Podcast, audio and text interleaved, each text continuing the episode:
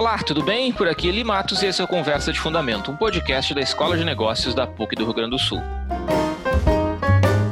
Seguimos por aqui em mais um dia de quarentena, peleando com as nossas tarefas diárias e além de outras tarefas, como por exemplo é, o nascimento involuntário por combustão espontânea de uma quantidade massiva de louça nas nossas pias.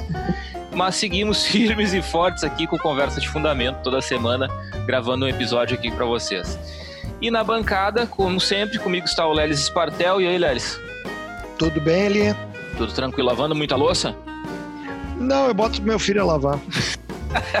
Essa é uma boa estratégia. Stefânia do Vaz de Almeida, tudo bem? Tudo bom, Eli, tudo bom, pessoal? Estamos aí lavando muita louça. Eu sei que tu não tem ninguém pra botar a lavar louça, né? Olha, até tem uma opção, mas eu lavo também. e o Osmar Tomás de Souza, aí, Osmar? Aí, tudo bem, Eli? Tudo bem, pessoal? Tudo tranquilo. E aí, máquina de lavar louça meu ou só na mão mesmo? Na mão, cara. Aqui em casa é na mão. Muito bem. É. Eu, eu, aqui em casa é, somos eu e a Vanessa, minha esposa, a gente tem uma máquina, mas a gente tem que, tem que revezar. Acho que nem a máquina tá dando conta mais, né? Tá bem, gente? Bem-vindos. Vamos lá para esse episódio. No primeiro bloco da nossa, nossa conversa, a gente vai falar sobre a renda básica emergencial, que já começa a ser paga pelo governo federal, começou na semana passada e segue aí mais um cronograma de pagamento. E eu, e eu tô sugerindo aqui que a gente discuta Uh, o que alguns economistas já estão levantando por aí, se essa renda emergencial ela vai ser só emergencial mesmo ou eventualmente a gente vai ter ela de modo mais permanente, como é uma coisa, por exemplo, que o Suplicy já defende há muitos anos, né? A implementação de uma renda universal, uma renda básica permanente é, no Brasil. Será que vai ou não vai? É, o que isso tem a ver com distribuição de renda também, que é um ponto bem importante nesse contexto. E no segundo bloco a gente vai falar sobre essa ansiedade de retomada da economia, das atividades, da, da, da, vida normal. Tem coisas que já estão voltando, alguns setores já estão voltando. Por exemplo, em Porto Alegre, a gente teve a liberação de outros setores para atividade, por exemplo, o setor de manutenções é, já voltou essa semana. É, e a indústria, por exemplo, na Serra, algumas indústrias também estão começando a voltar. Isso vai mudar a maneira como as pessoas se relacionam com o seu, seu ambiente de trabalho, como as, é, os espaços são adaptados para receber essas retomadas. Né? Então se liga aí e vem com a gente.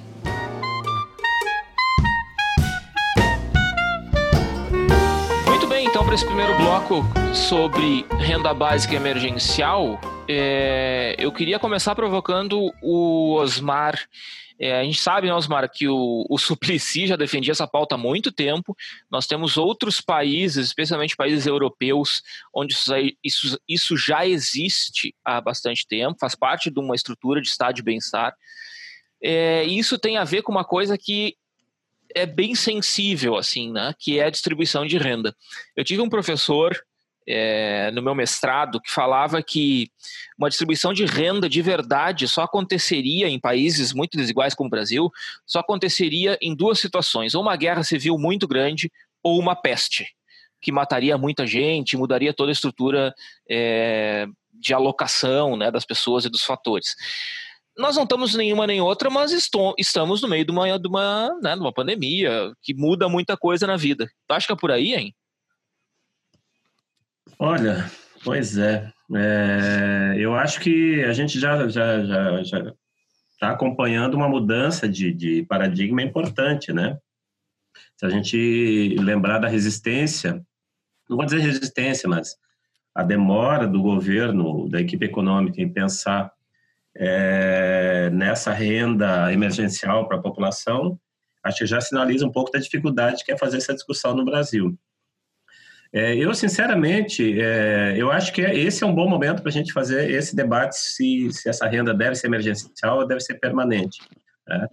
É, nós vamos esbarrar, obviamente, no problema das finanças do Brasil. Eu acho que também até por isso que o governo teve tanta resistência a implementar essa, essa política de renda emergencial.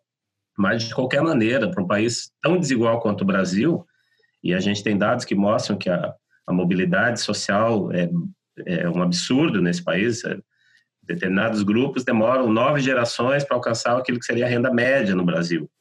Então, para essas pessoas, se a gente não tiver um, uma política de, de, renda que seja permanente, é, a gente vai continuar reproduzindo essa, essa desigualdade absurda. Né?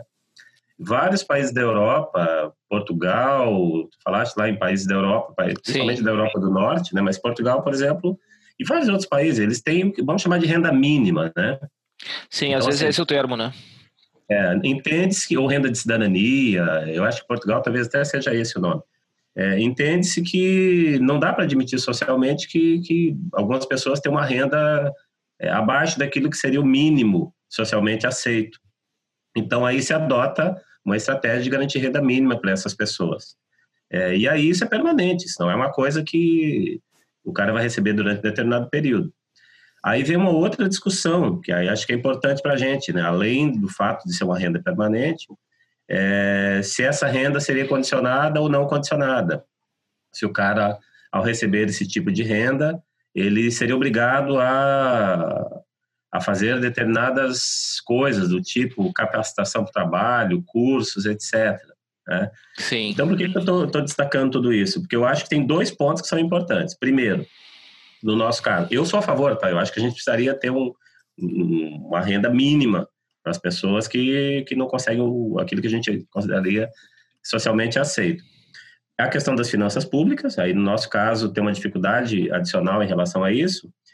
É, e o segundo, se a gente pensa num, numa estratégia de renda mínima condicionada, é, tu precisa de uma estrutura para garantir também é, para essas pessoas que estão recebendo renda mínima que elas façam capacitação, que elas participem de curso, que elas tenham acesso ou que busquem é, é, trabalho, enfim, essas coisas todas.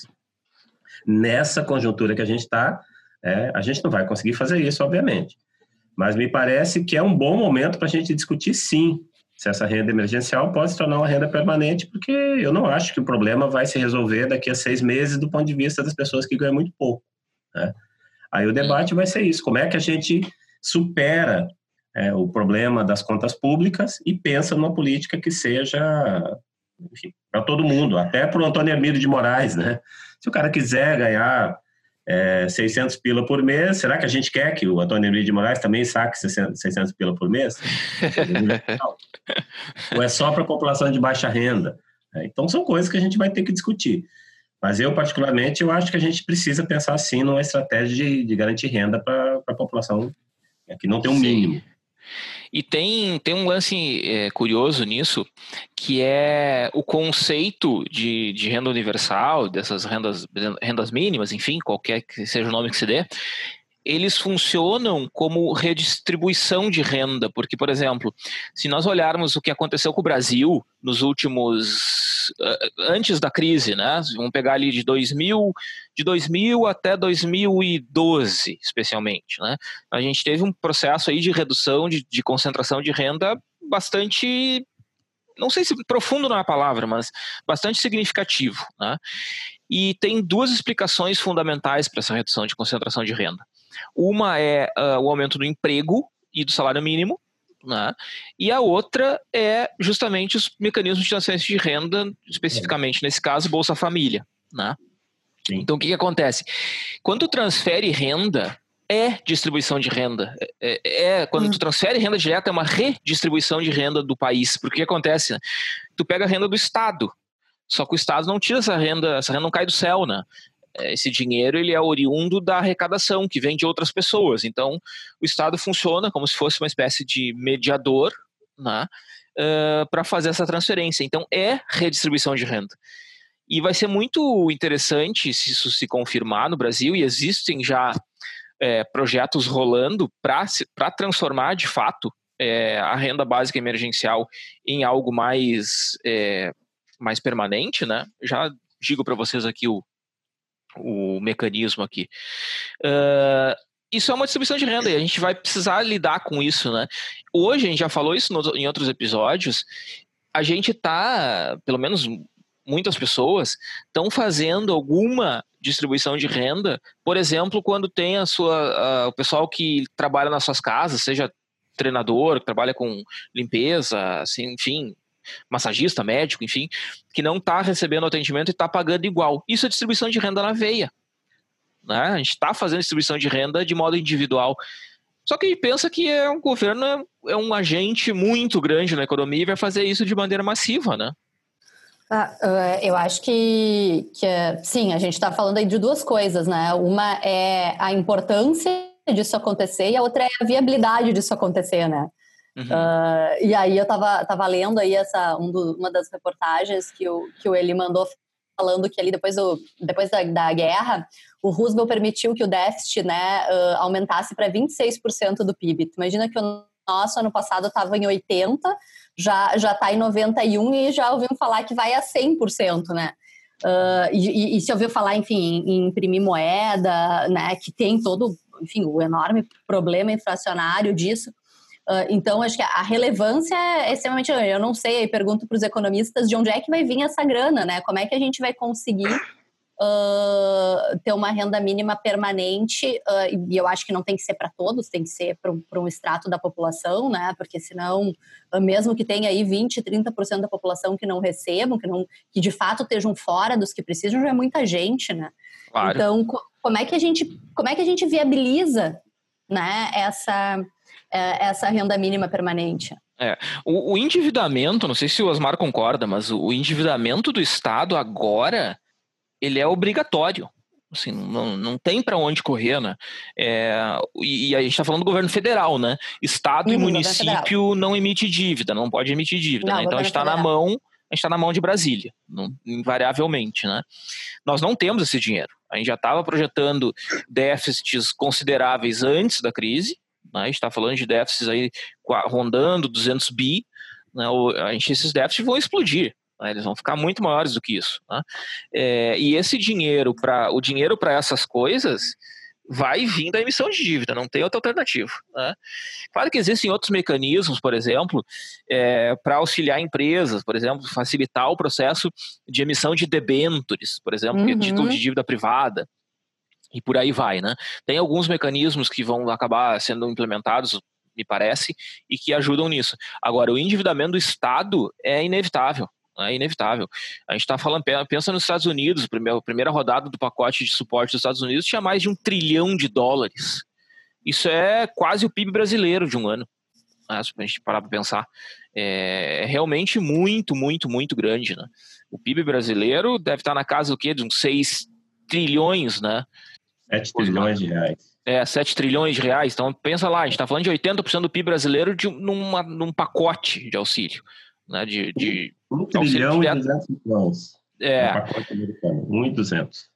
Pois é, então dá, o PIB brasileiro. Né? É, então pensa que isso daí é, um, é realmente um, um, um, fator de dívida importante. Agora, claro, né? É, países desenvolvidos, não se enganem, né? Países desenvolvidos têm dívidas altas. Né? A dívida PIB de países desenvolvidos, para muitos deles, chega tranquilamente a 100% do PIB.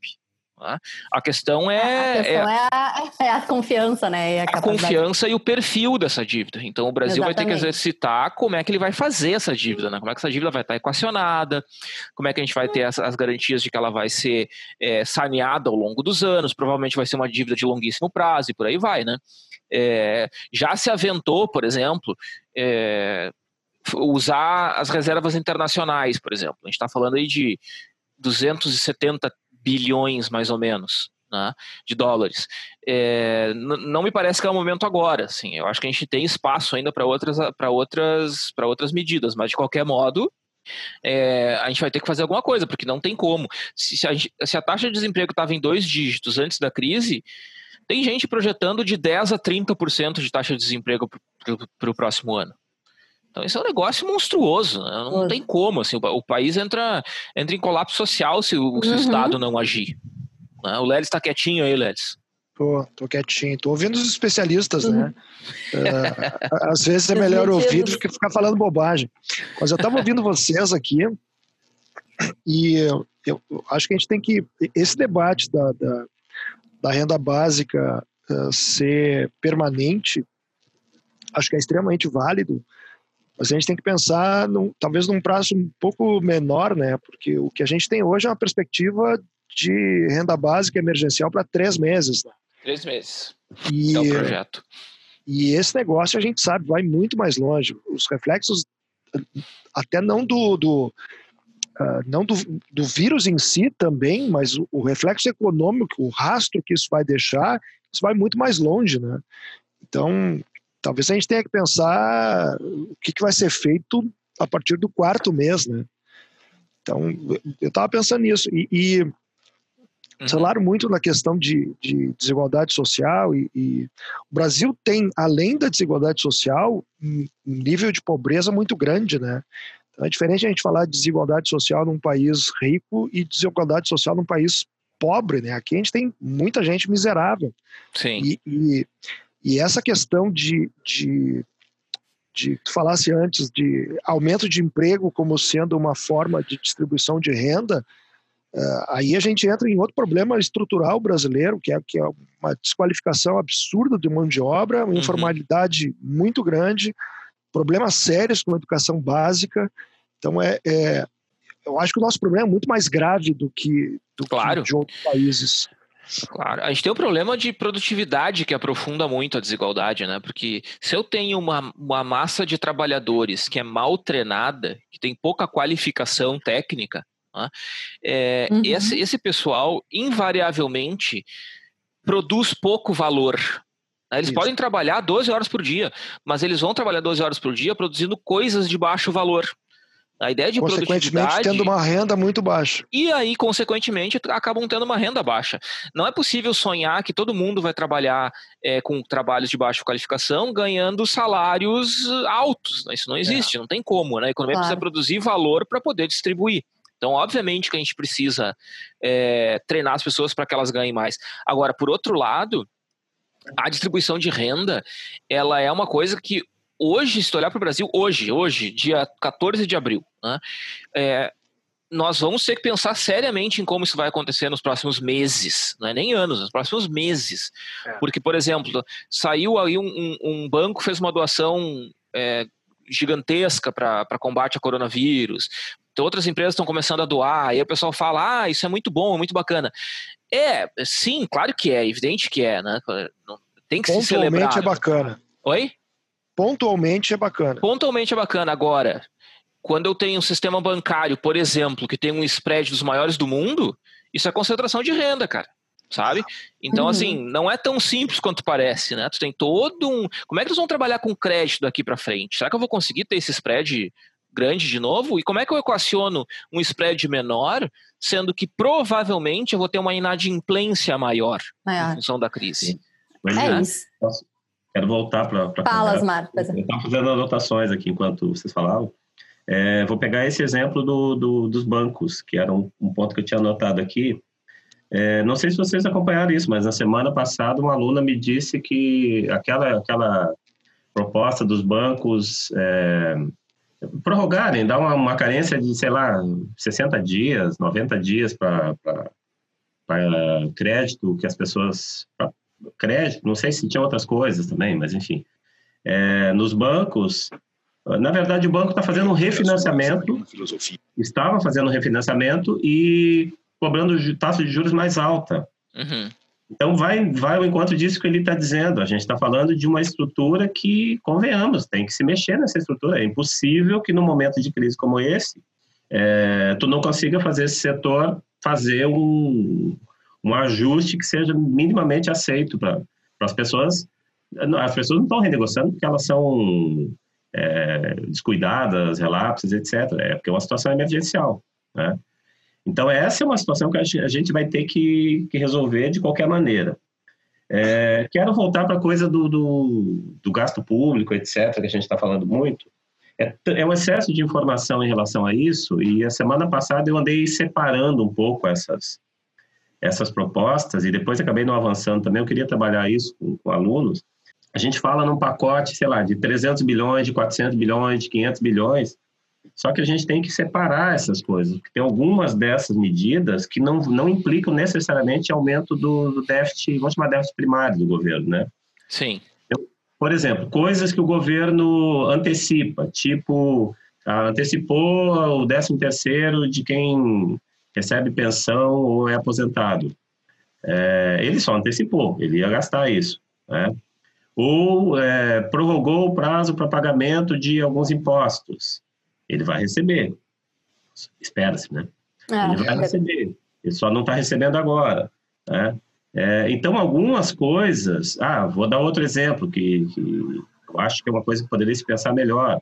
Liberar recursos do fundo de garantia. Está é, tá lá, é um fundo, é do trabalhador, numa situação de emergência, sem criar isso, estabilidade. Isso já está isso já tá em, em pauta, eu acho, uhum. até. É, veio, inclusive, veio. É. O cara, eu acho que é mil e poucos reais para cada isso, isso aí. fundo de garantia. Então, essas coisas não implicam necessariamente em aumento do déficit primário do governo. Então, dá para ser criativo em algumas dessas coisas, para tentar trazer renda para a mão das pessoas no momento atual. E, obviamente, aí tem coisas como é o caso da renda, né, que a gente está falando, aí aumento de gastos do governo, sim. Aí a coisa tem que ser feita é, com bastante cuidado, porque é, tem que ver até que ponto as contas públicas aguentam. Mas aí a gente volta para a discussão das contas públicas também, porque é, é, esse debate sobre contas públicas vai é uma polêmica danada, porque uns é, se preocupam demais com a coisa do déficit público. Né? Grosso modo, vão chamar de monetaristas. Né? Uhum.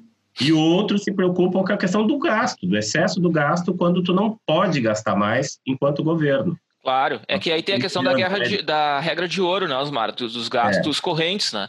Só que o que isso. acontece, isso está em função daquele orçamento chamado orçamento de guerra, é, ele está tá aliviado, né? Eles relaxaram a questão da regra de ouro. Sim. Em função disso, com geração de dívida. Então vai ter que então, vai ter que abrir a torneira mesmo. É, esse debate a gente tem que fazer. A questão agora não é discutir o déficit, déficit público, né? Agora a questão é que a gente precisa aumentar o gasto. Então, é, de novo, é que isso é uma polêmica, ele sabe do que eu estou falando. É polêmico, grosso modo, eu falo assim, monetaristas de um lado, keynesianos de outro, tá? Sem entrar nessa polêmica. Mas aí, voltando para a coisa da, da renda universal, que parece uma coisa meio absurda de falar, e eu falei isso ah, falar de renda universal quer dizer que o Antônio Emílio de Moraes ou qualquer algum outro desse super rico teria direito a receber uma renda dessa. Qual é a, a vantagem que quem defende isso aponta? A facilidade de controle, né? Se todo cidadão tem direito a sacar 500 reais ou 600 reais, é, o único controle que tu precisa, precisa ter é o documento desse cara, tipo no nosso caso um CPF. Então não precisa saber a renda desse cara, se ela é alta, se ela é baixa, então, do ponto de vista operacional, é, eles defendem que seria mais, mais barato, embora eu, eu concordo com a Estefânia, é meio estranho a gente falar que uhum. o cara bilionário tem direito a sacar uma renda, ah, uma renda mínima. Não é, não é nem só o bilionário, né? A gente também não teria que ter direito a sacar uma renda mínima. Não, né? não, mas, então... mas assim, Osmar, eu não sei, eu não entendi bem o teu ponto, mas assim, isso nem está previsto, né? Não, não. Não, isso renda não está previsto. A renda, renda mínima não. Isso, ela tem, ela tem regras bem claras assim com relação a isso, né? Sim, não, nesse é momento que, sim. É o que a gente estava falando na, na, nossa conversa apareceu é, a renda mínima é, para quem precisa ou a renda mínima universal. Uhum. Esse uhum. é um debate também que se faz. É, é para todo mundo, seria para todo mundo. Então uhum. teria facilidade de controle. Eu não acho que é esse o caminho. Eu sou a favor da renda mínima para quem precisa. E Sim, aí mas... a dificuldade é a estrutura para isso, para tu garantir que essa renda mínima seja realmente para quem precisa dessa renda mínima. É, mas é, mas assim, isso, isso me parece, até o PL que eu estava olhando, o PL é o PL 9236 de 2017, tá? É, ali tem esses regramentos, então provavelmente esse negócio vai ter que passar por, por avaliação, porque esse projeto que está que tá rodando hoje, é, ele é um projeto é, emergencial, ele é um, ele é um tampão, né? Uhum. Vai funcionar ali um pouco e, e deu, né? Agora, isso virar uma lei para ser permanente é, é, diferente daí, né? Aí já, já, a gente já está falando de algo é, que precisa de um regramento muito diferenciado, né? E Porque assim, pouco provável que é, é que tu precisa ah, esse, essa, essa legislação, tá? Essa lei que, que é de 2017, de onde partiu o emergencial, é, condiciona, por exemplo, uh, o que eles chamam de parâmetros adicionais para a caracterização da situação de vulnerabilidade social. Tá? É, ou seja, tem, tem um, uma, uma, um regramento aí. Hoje nós temos o BPC, né, o benefício de prestação continuada, uhum. que é para idoso, vulnerável e tem algumas outras situações assim, né? Vai um pouco nessa linha, né? Vai um pouco nessa linha. Então eu acho é. que essa preocupação eu, eu não teria, sinceramente. Eu acho que é toda uma questão de, vem cá, eu vou conseguir bancar é, um Bolsa Família turbinado, né? Porque se a gente pensar de uma maneira mais tosca, é um pouco isso, assim, né? É uma ampliação uhum. desse, pro, desse programa, só que provavelmente com gastos ainda maiores, né? Uhum. É, eu não sei se alguém andou fazendo estudo, tá aí um bom estudo para fazer, né? Qual que é o efeito multiplicador da renda? Aliás, deve ter, né? Eu não uhum. de memória. O efeito multiplicador da renda para essa população de baixa renda. É, a ideia do efeito multiplicador, de novo, é keynesiano, né? Mas eu acho que esse é um, é um bom trabalho para se fazer, para ver qual é o efeito multiplicador, porque daqui a pouco o efeito multiplicador dessa renda é, básica é tão importante é que tu acaba tendo compensações do ponto de vista da, da renda global uhum. dentro da uhum. economia. Então isso Sim. pode ser uma coisa, uma coisa interessante, né? Então relativiza-se um pouco essa ideia só do, do gasto. Eu vou, é, o Lelis levantou um ponto que eu acho importantíssimo também, que é a coisa de é, Bom, a gente está prevendo isso para seis meses, mas a gente acredita que isso, desculpe, em três meses, hum. mas a gente acredita que em três meses a gente vai superar Não, com certeza.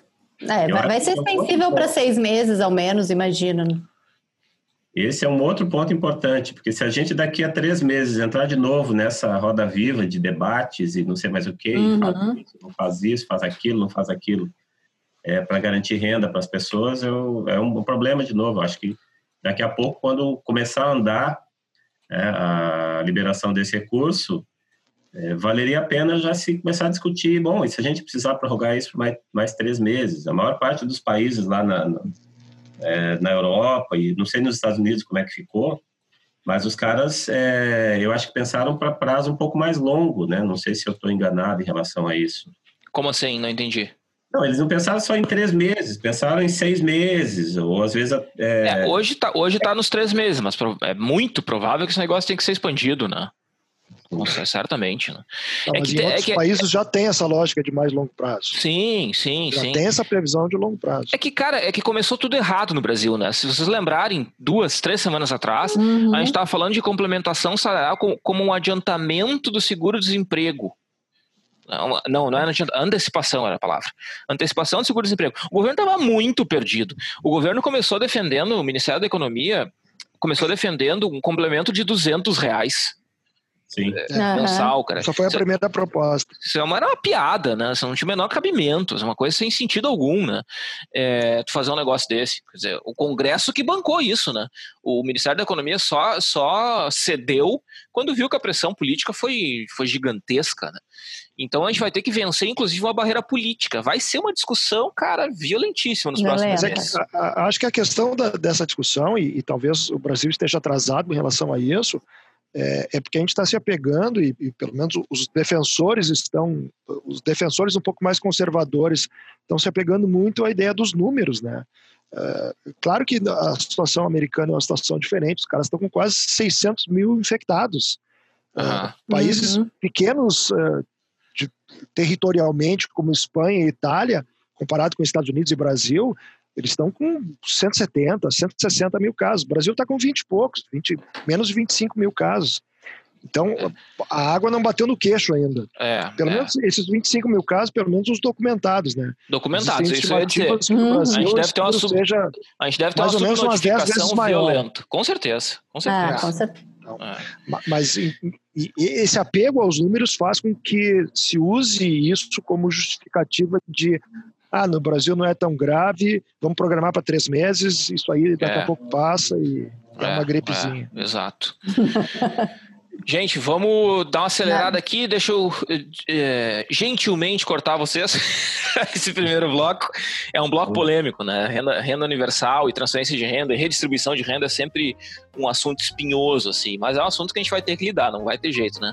E a gente, eu acho, especialmente economistas, é, vão ter um papel fundamental para provocar essa discussão, assim. Eu acho que isso vai ser bem, bem importante. Mas valeu, gente. Obrigado. Ficamos aqui nesse bloco, pode ser? Isso Fala, Osmar. Bora lá. E a gente vai fazer a gente discutir seriamente qualidade do gasto público. Sem dúvida, sem dúvida. Hum. Sem dúvida.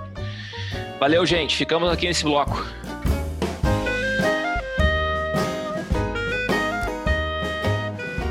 No segundo bloco, a gente quer falar um pouquinho sobre é, a retomada da atividade. Né? A gente vai voltar, tem coisas já voltando.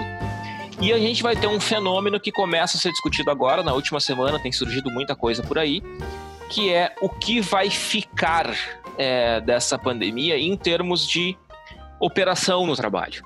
Uh, por exemplo, a gente tem visto que indústrias na região da Serra, aqui no Rio Grande do Sul, devem estar retomando as atividades por agora e já estão fazendo uma operação toda diferenciada, com uma série de cuidados é, para evitar né, contaminação e tal, ou seja, é, limpeza na entrada, tapete é, de água com não sei o que, álcool gel por tudo que é canto, enfim, tem toda uma série de cuidados que estão sendo tomados. Isso vai mudar a nossa relação com o ambiente de trabalho, né? O que, que, vocês acham disso? Hein? Vai mudar? Será que lá na, na universidade, por exemplo, quando a gente voltar para a sala de aula, vai ser diferente? Quem tiver com gripe vai usar máscara? O que, que vocês acham? Olha, uh, eu acho que a, a, universidade vai ser um dos, dos, dos, locais que vai voltar mais tardiamente, né? Escolas, talvez, uh, a não ser talvez o ensino uh, infantil básico ali, até quarta série, que os, quando os pais precisarem voltar para para trabalhar, em função da própria questão da aglomeração, né? Essas indústrias que estão voltando, e a grande maioria delas ali na Serra, né? Tava, tava vendo, a gente tem 3,3 mil indústrias metalmecânicas nos 17 municípios da, da Serra Gaúcha. Nossa, e é muita coisa, né? É muita coisa, é muita coisa, porque a gente, claro, lembra das grandes, né? Que voltaram essa segunda-feira, uh, Tramontina, Randon e Marco Polo, mas a gente tem muita uh, indústria de pequeno porte, né? Uh, a, a, a, população ali é muito empreendedora e empreendedora nesse setor. E elas estão, a partir da semana passada, muitas uh, essa semana, voltando a produzir, né?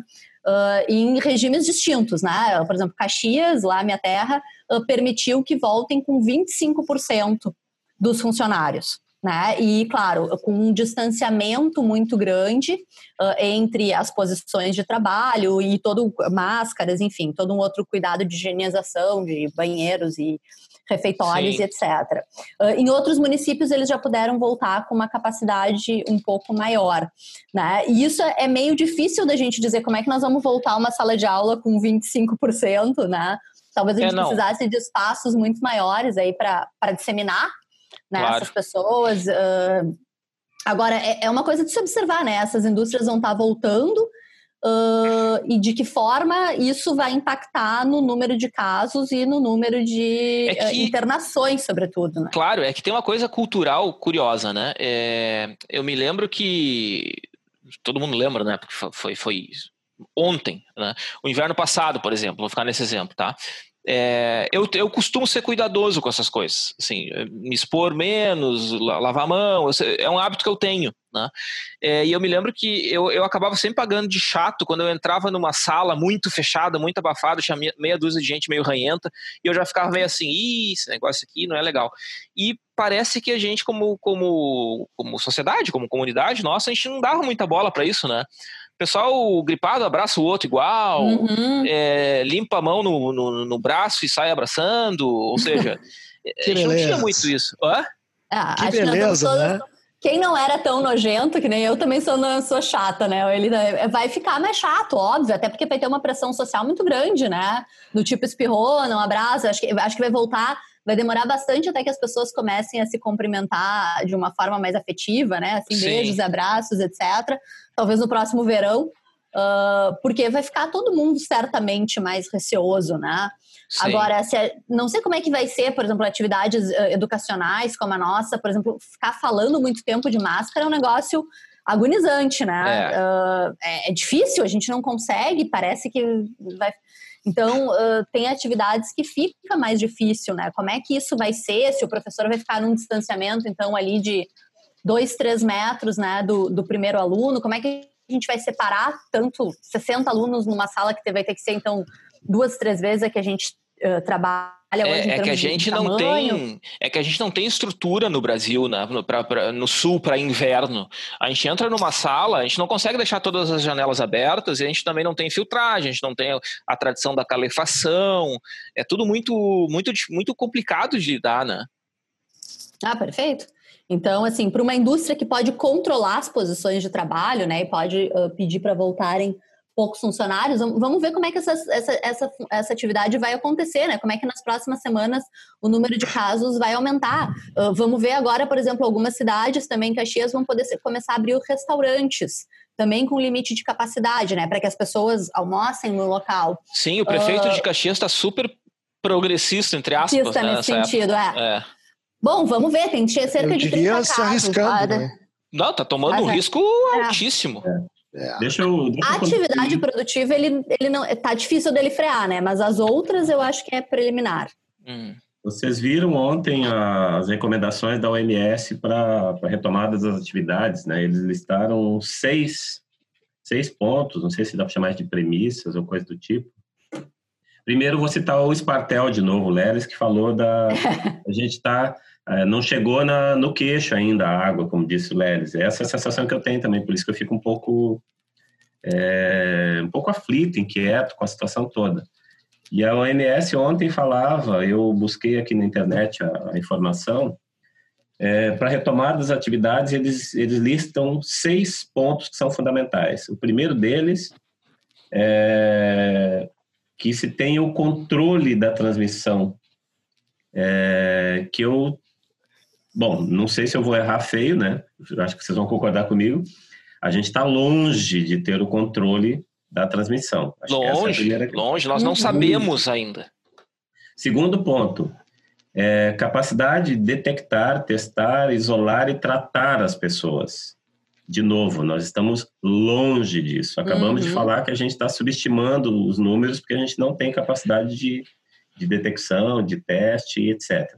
Então, isso já vai criar uma dificuldade, porque tu vai colocar as pessoas, mesmo que, que as empresas coloquem um número menor de trabalhadores no mesmo espaço, é, tu não detectou, tu não testou, né, não sabe se as pessoas estão ou não com vírus, então isso já cria uma dificuldade adicional.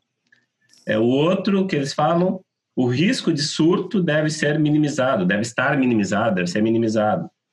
E aí, obviamente, a gente também parece que não está nessa situação. Gente não conseguiu minimizar o risco de um surto, porque tem muitas regiões que parece é, que ainda não chegou essa onda. E aí, coisa que diz respeito mais à própria, ao próprio ambiente de trabalho, medidas preventivas nos ambientes de trabalho. Então, aquela coisa de então, o cara ter um espaço para higienização, para é, lavar as mãos, para isso, equipamento adequado. Isso acho que dá para as empresas tentar, tentar controlar. Ah.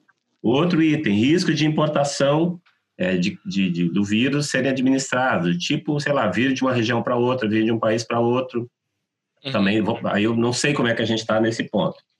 E o último ponto que eles falam é a comunidade está completamente educada e engajada é, para fazer é, a gestão dessa situação. Então, as pessoas estarem bem informadas. É o que, é o que a gente está mais longe de é, é, isso que eu ia dizer. Cara, eu moro, meu prédio fica. Os fundos do meu prédio dá, dá para uma, dá uma praça, tem uma quadra. Esse final de semana tinha gente treinando, tinha um, um, um, um adulto treinando, um monte de jovem futebol na, na praça, na quadra da praça. Quer dizer, é. poxa vida, né? É, é isso eu vi também em outras praças. Agora, isso que o Osmar falou, que faz total sentido, né? As indústrias estão falando que vão testar, vão, vão medir a febre uh, dos funcionários antes de entrarem. Ok, é uma medida, né? Não necessariamente o cara ele pode estar tá contaminando e não estar tá com febre, está totalmente é, assintomático. É uma medida extrema, né? É só o cara que já está com sintoma que vai ser identificado. Que vai ser identificado.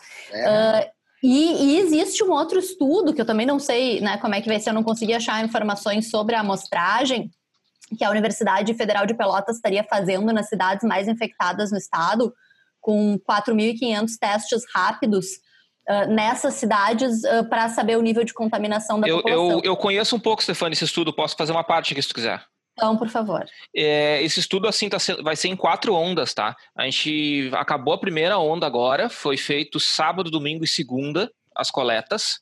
É, então, deve ser o resultado ainda essa semana, hoje é terça, dia 14. É. Provavelmente entre hoje e amanhã já deve ser divulgado algum resultado.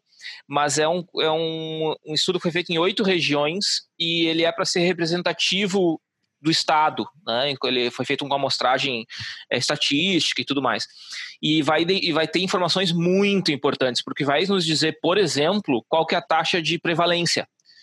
Ah, quantos por cento, afinal, tem ou tiveram Covid, né, ou foram infectados pelo coronavírus.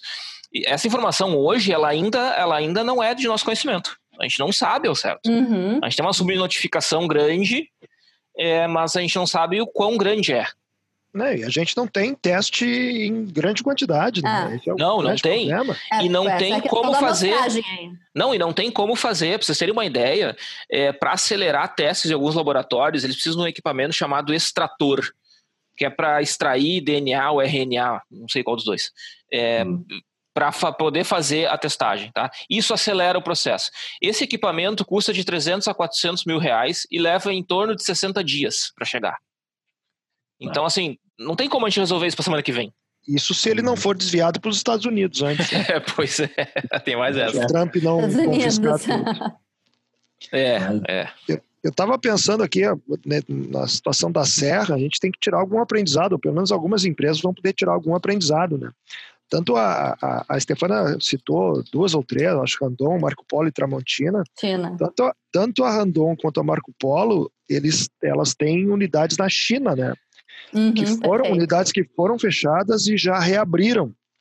Então, acho que esse aprendizado que eles tiveram dessa situação toda de lá, eles estão importando para cá com essas medidas.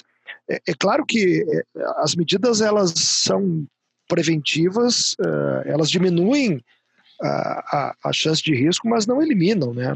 Então, Sim. Pô, é verdade. ainda verdade. as pessoas na, na, na, indústria, na serra, é super comum as, os trabalhadores irem nos ônibus da, ah. da empresa para o trabalho. Uhum. Né? Ah, ok, vamos reduzir a, a, o limite de ocupação do ônibus em 50%, é, entre uma viagem e outra vai ser feita a higienização do, do ônibus, ok, diminui, mas mesmo assim as pessoas estão amontoadas dentro de um ônibus. Menos amontoadas, é verdade, mas estão ali. Então, reduz o risco, é, é, é, é o, o, ideal, não, o ideal é parar distanciamento e isolamento.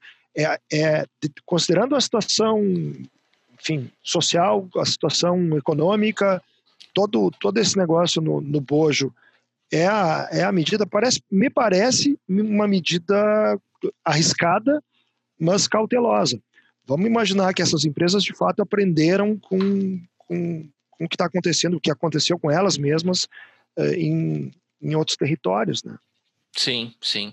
Stefano, eu te cortei antes, tu estava uhum. concluindo o Não, não, eu ia dizer justamente isso, que eu, o, que, o que eu estava preocupada sobre essa pesquisa era de que forma tinha sido distribuída essa amostragem. Uhum. Mas tu me disse que foi feita né, nos critérios de sim, aleatoriedade. Sim. A sim. gente já, já tem um pouco mais aí de confiabilidade. Vamos ver os resultados, né? Que devem estar saindo entre hoje e amanhã, eu também li. E sobre isso que o Lelis comentou, uh, eu também li que sim, que essas empresas de fato aprenderam com as unidades na China e, e, que o número de ônibus, né, para levar os trabalhadores vai ser aumentado enormemente. Mas é isso que o Lailes falou, né? Ajuda, mas não garante. Então, uhum. vai, vai, ter que ser acompanhado isso, né, no dia a dia, semana a semana, para ver de que modo isso vai impactar no número de casos e, e de novo, né, sobretudo no número de internações, que é uh, essa sobrecarga do sistema de saúde é o que é o que mais uh, preocupa, né, além E a da... gente vai vai ter que se acostumar com essa situação, porque a gente está muito longe de uma vacina, a gente está muito longe de ter proteção completa com relação a esse vírus. Uh, o mundo não vai poder Sim, não, completamente. Não, não. É que, é que vai mudar, cara. Vai mudar hábito, né, Lelis? Porque pensa, né? Se a gente, hoje, a Espanha, pouco antes do, do, da explosão da pandemia, a Espanha já sabia das coisas, já tinha, já estava acontecendo coisa na Itália, a Itália já estava em progressão, e os caras permitiram uma manifestação gigantesca nas ruas da Espanha. É. Gigantesca, milhões de pessoas. Quer dizer, então será que isso vai continuar? Será que a gente vai ter esse, esse mesmo, essa mesma pegada? Por exemplo, claro, eh, não tem como evitar, né? tu vai ter show, tu vai ter futebol, essas coisas todas, isso vai, isso vai voltar. Agora, lojas cheias, restaurantes atrolhados, será que se eu chegar com o nariz correndo, eles não vão mandar eu usar uma máscara? entende? Não, só tu não vai sentar do meu lado, porque eu vou cair fora. Pois é, é, é, isso, entende? Como é que a gente vai lidar com isso, assim? Como é que o varejo, por exemplo, vai se, vai se preparar para isso, assim? Uma loja de departamento, assim, que recebe. Eu tô, eu tô, eu tô com a palavra ranhento na cabeça hoje. Recebe o cara lá que tá com o nariz escorrendo. E aí, o que que, que, que, que essa loja pode fazer? Será que ela pode chegar no cara? Olha aqui, tem uma mascarazinha, quem sabe tu usa. Acho que é Vamos usar a palavra coriza, ele. Coriza. Coriza, é. Coriza é mais educado, tá certo, tá certo. Eu acho que isso vai acontecer, né? As pessoas vão. Eu acho que muita gente, inclusive, já vai começar a usar máscara por si próprio, né? Como já está acontecendo, assim, das pessoas que a gente vê no supermercado e etc., a gente vê as pessoas de máscara, né? É, o que eu acho que pode acontecer, não sei no curto prazo, obviamente, né? É, e nessas lojas tu vai ter assim como se tem álcool gel para as pessoas limparem as mãos na hora que chegam, é, máscara. As pessoas colocarem máscara na hora de entrar no, numa loja dessas. Não sei, daqui a pouco é uma coisa que vai acontecer. É. A Não gente fez uma. Mas... Eu tive que comprar ração para o cachorro aqui em casa e entrei numa loja e tinha uma pessoa distribuindo álcool gel na entrada assim, meio que não obriga, assim. Uhum. Não era exatamente obrigado, mas era aquela pressãozinha social, sabe? Uhum. pessoa que não... É, mas tá certo, acho que é isso. Eu acho que vai funcionar muito nisso, esses, esses, esses mecanismos regulatórios de comportamento, eles vão acabar funcionando muito com sanção social uhum. mesmo. As pessoas que vão chegar com coriza ou ranhentas, como diz Veli, elas vão, elas vão sofrer algum tipo de sanção, elas vão ser evitadas. Uhum. E e, e, talvez no, no, início desse processo, talvez até de uma forma mais agressiva, né? É, coisa, é possível, tipo, né? Sai daqui, é uma coisa de, de, de depois talvez se adapte um pouco. Sai daqui, Ranhento. Sai daqui, Ranhento. Vai para casa. Tem questão com o Ranhento, eu já não vi esse negócio desde a da infância que falava tão Ranhento, cara, Ranhento. É, a Estefânia não fica ranhenta desde a infância. É. Não, não falei isso. Eu falei que eu não ouvia essa. Pessoal, essa por favor, a Estefânia ela não fica ranhenta, a Estefânia tem coriza. É, não, com certeza, mas eu nem sei como Cor é que de rosa, né? Também não é pra tanto. Bom, isso é um péssimo sinal, né? Para com isso. Verdade. Ah, gente, tá bom, tá bom. É, o papo começou tenso, mas deu um aliviado. É, eu não tenho dúvida que a gente vai mudar, cara. E eu vou me sentir menos constrangido dizendo, não, não, não vou te abraçar, cara, porque não dá. Hoje tu tá meio gripado, deixa pra lá. É...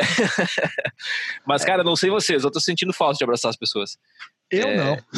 Tu não, é, eu sinto. É, eu eu, eu é costumo grosso, ser né? o mais antipático de sempre, sempre. Eu já não.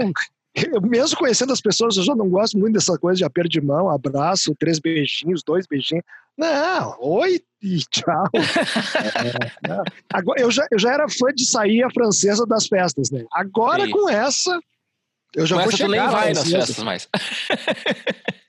Bom, Não, eu sinto muita falta. Eu voltar. sinto muita falta. Minha família é uma família muito afetiva, as pessoas se abraçam muito, se beijam muito. Eu sinto muita falta. É, sinto a gente falta também. estar num ambiente que tenha pessoas, que tenha barulho, burburinho. É, Quando a gente é. gravar o primeiro podcast ao vivo depois dessa confusão toda, por favor, abracem não me perto. deixem de fora. É, já, Ah, já cara, é, mensagem, né? Pode esquecer, cara. A gente até vai fazer um mini vídeo, cara, na volta, é uma Aham. promessa. Não, Todo mundo abraçado. É, e cantando, sei lá.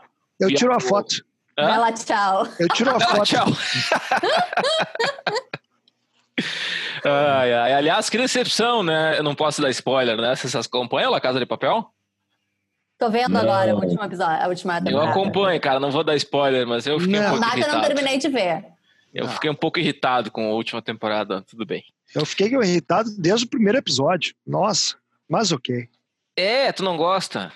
Não, Ah. acho chato demais. Tá bom, tá bem. É divertido, dá uma chance, assiste mais. A gosto não se discute, né? É, Lamenta-se, né? lamento-se. é verdade. Lamenta-se. Deixa eu aproveitar na descontração. Eu recebi. Você sabe que tinha aquela. Circulava, e circula ainda o tal do selo da riqueza da, da Carolina Ferraz, né? Hum. Não, eu recebi um ontem que eu achei Como, é que é, sensacional. como é que é o nome? O quê? Selo da riqueza da Carolina Ferraz, que era naquela novela que ela falava que ela era rica. Ah, é, sou rica, sou rica. e rico. Ah. E aí circulou uma do Rony Von. Ah, Meu Deus.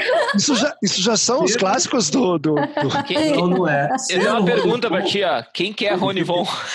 Ah, para. Von, que fez sucesso Você não sabe quem é o 70. Honey Bon? Que ele era da. Acho que ele era da Jovem Guarda, minha mãe achava ele lindo.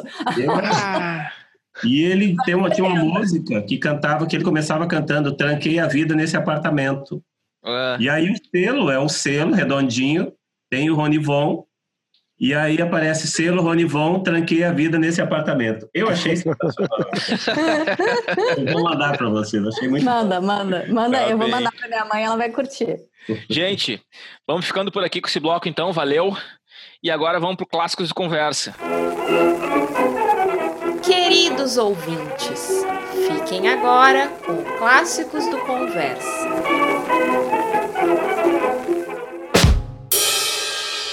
Bom, o Clássicos de Conversa dessa vez ficou comigo. É, e eu tenho um pequeno desafio para vocês. Eu vou largar um áudio aqui, um trechinho de um minuto, um minuto e um pouquinho, é, de um filme, tá?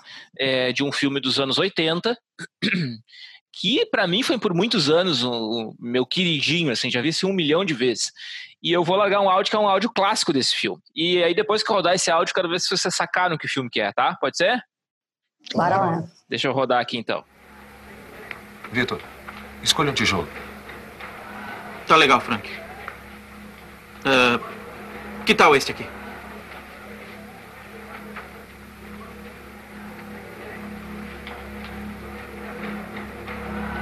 Não! O primeiro de baixo.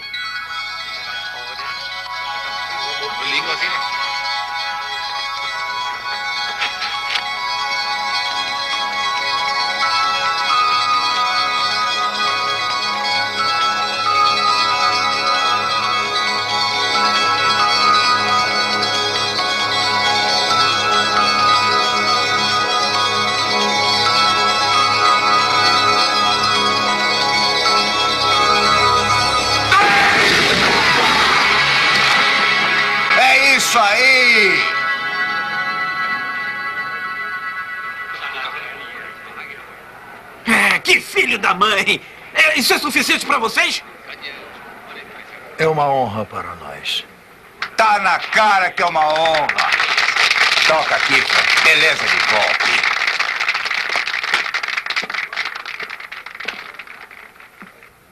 Muito bom. Mas tijolo não revida. e aí, conseguiram ouvir? Ah, eu tô com pena da tua infância se esse era um dos teus queridinhos. eu não sei como Que filme que é, hein? Eu não faço ideia e eu não sei nem ah, se tá brincando, me conte. Cara, não! Osmar, me ajuda. Não, não consegui identificar ele. Eita! Ah, eu, vou, eu vou dar um chute, mas eu acho que eu sou ruim de identificar e eu acho ah. que não é é porque eu tenho algumas coisas assim, de, não, não é de volta para o futuro. Não, não. É. Ah, gente, que decepção, pelo amor de Deus. Ah, não. O Grande Dragão Branco.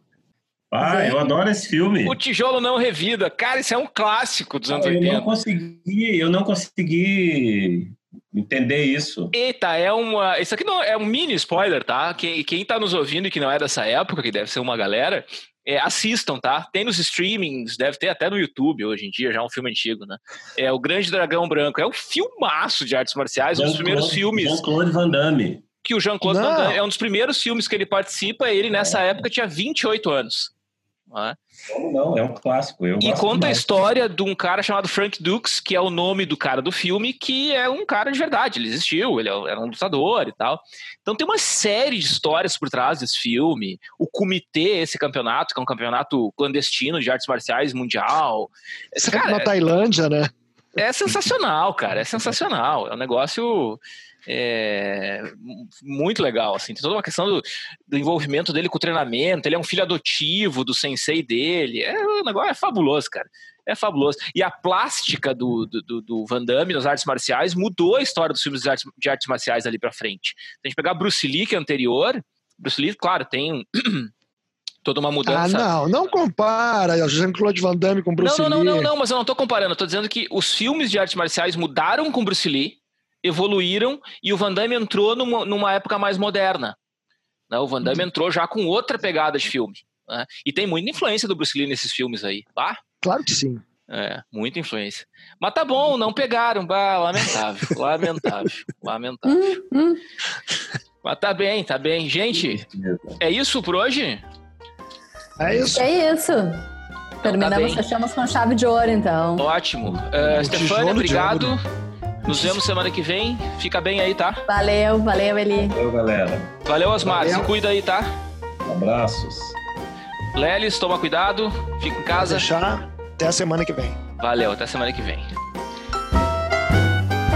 Ficamos aqui então com esse episódio do Conversa de Fundamento. Nos acompanhe aí pelas redes sociais, arroba PUCRS pro Instagram oficial da PUC e o arroba Escola de Negócios PUCRS pro Instagram oficial da Escola de Negócios. Sempre tem os lançamentos dos novos episódios por lá também. Se quiser mandar mensagem pra gente, manda um DM, eh, um direct lá pra gente, por esses canais, tá certo? Fiquem em casa, se cuidem. Até semana que vem, um abraço.